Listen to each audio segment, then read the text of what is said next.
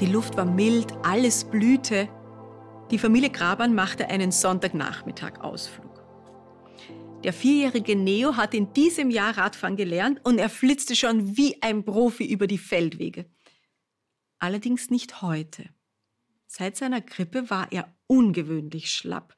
Diesmal wollte er schon nach einem Kilometer Pause machen und danach nicht mehr aufstehen. Für seinen Vater war das kleine Energiebündel nicht wiederzuerkennen. Alle Anspornversuche nützten nichts. Am Ende musste er Neo nach Hause tragen. Abends beim Pyjama anziehen entdeckte die Mutter an seinen Beinen etwas Ungewöhnliches. Da waren überall kleine blau-rote Punkte, so Einblutungen unter der Haut. Sie war sofort alarmiert, da stimmte doch irgendetwas nicht mit dem Blut. Richtig, bestätigte der Kinderarzt tags darauf. Vermutlich liegt es an den Blutplättchen, die für die Geringung verantwortlich sind. Neos Vater reagierte auf das veränderte Blutbild seines Sohnes höchst schockiert. Er musste sofort an die schlimmste Phase seiner eigenen Kindheit denken. Er hatte selbst Blutkrebs gehabt und niemals wusste damals, ob er überleben würde. Die massive Chemotherapie, die er Anfang der 90er Jahre bekommen hatte, die hatte Erbrechen, Bauchkrämpfe, Haarausfall hervorgerufen. Und nun sollte sein Sohn dasselbe Schicksal erleiden. Aufgrund der erblichen Vorbelastung untersuchte der Hämatologe der Uniklinik Lübeck Neos Blut tatsächlich mit Verdacht auf Leukämie. Zuerst schien alles darauf hinzudeuten, doch dann passte das Verhältnis zwischen weißen und roten Blutkörperchen doch nicht in dieses Krankheitsbild. Die Ärzte diagnostizierten stattdessen ITP, eine Überreaktion des Immunsystems. Eine gewöhnliche Infusionsbehandlung sollte das Problem binnen kürzester Zeit lösen. Die Familie Graban atmete auf. Doch dann reagierte der Junge nicht wie erhofft auf die Therapie.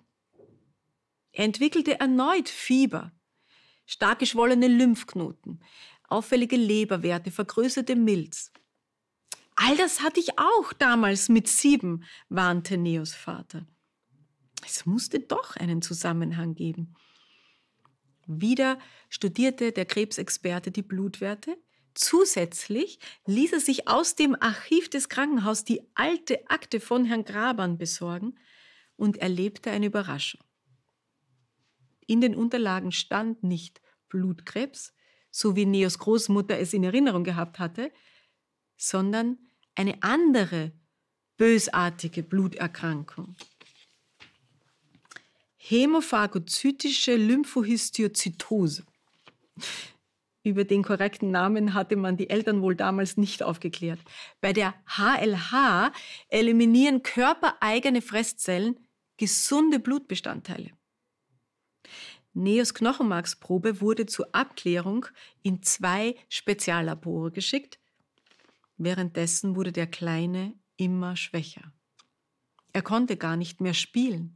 Seine Lieblingsbeschäftigung Radfahren war völlig undenkbar geworden. Um die überschießende Immunreaktion zu dämpfen, verschrieb man Neo eine Cortisontherapie. Darauf reagierte er mit extremen Aufschwemmungen im Gesicht und erschreckenden Wesensveränderungen. Die Eltern waren verzweifelt. Dann kamen endlich die Laborergebnisse und zeigten zur Verwirrung aller, die mikroskopischen Beobachtungen und die genetischen Tests in Richtung Vaters HLH waren vollkommen unauffällig. Auch diese Vermutung bröselte also in sich zusammen und die Ärzte standen wieder völlig am Anfang. Was fraß Neos Blutplättchen auf? Ein Hamburger Spezialist wagte sich an den komplizierten Fall. Und er wusste, wie wichtig es ist, sich nicht von den bisherigen Diagnosen auf eine falsche Pferde blocken zu lassen. Also bemühte er sich darum, nochmal ein paar Schritte zurückzutreten und sämtliche Informationen neutral auf sich wirken zu lassen. Dabei kam ihm ein Verdacht.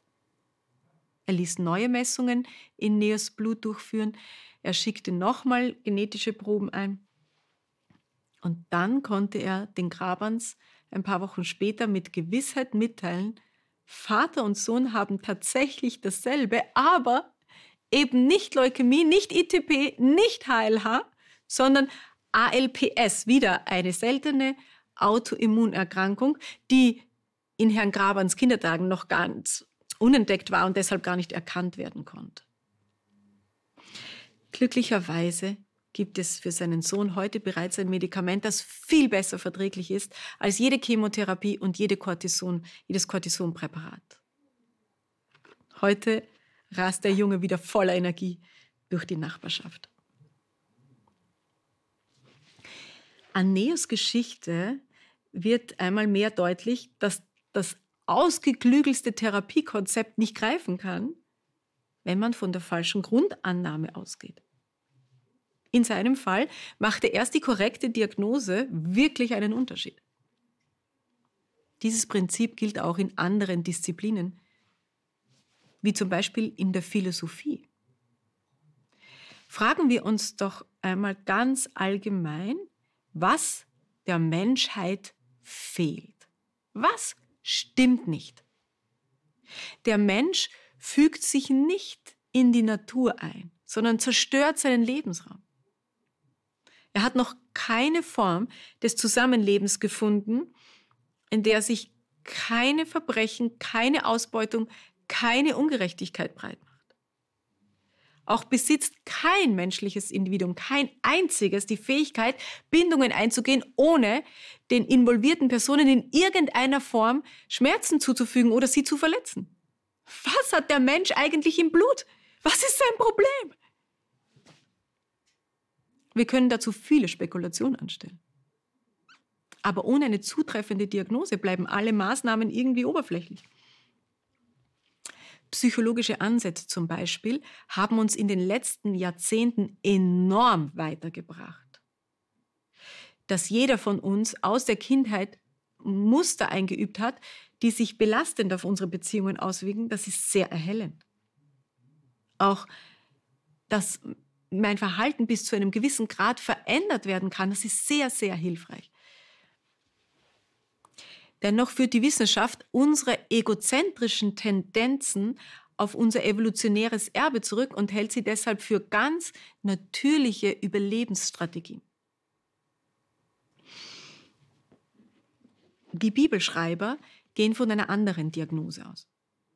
Sie sagen, der Mensch ist gottlos. Eine Erbkrankheit.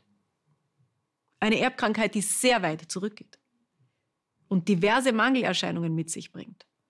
Uns fehlt es an so vielem, an unserer inneren Sicherheit, Geborgenheit, Wertgefühl, Offenheit, Stärke, Liebe.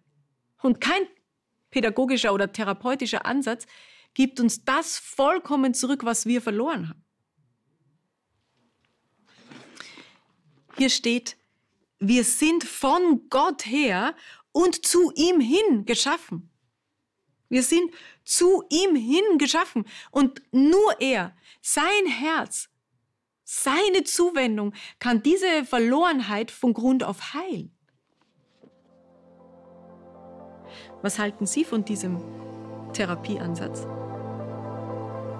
Shabbat Shalom.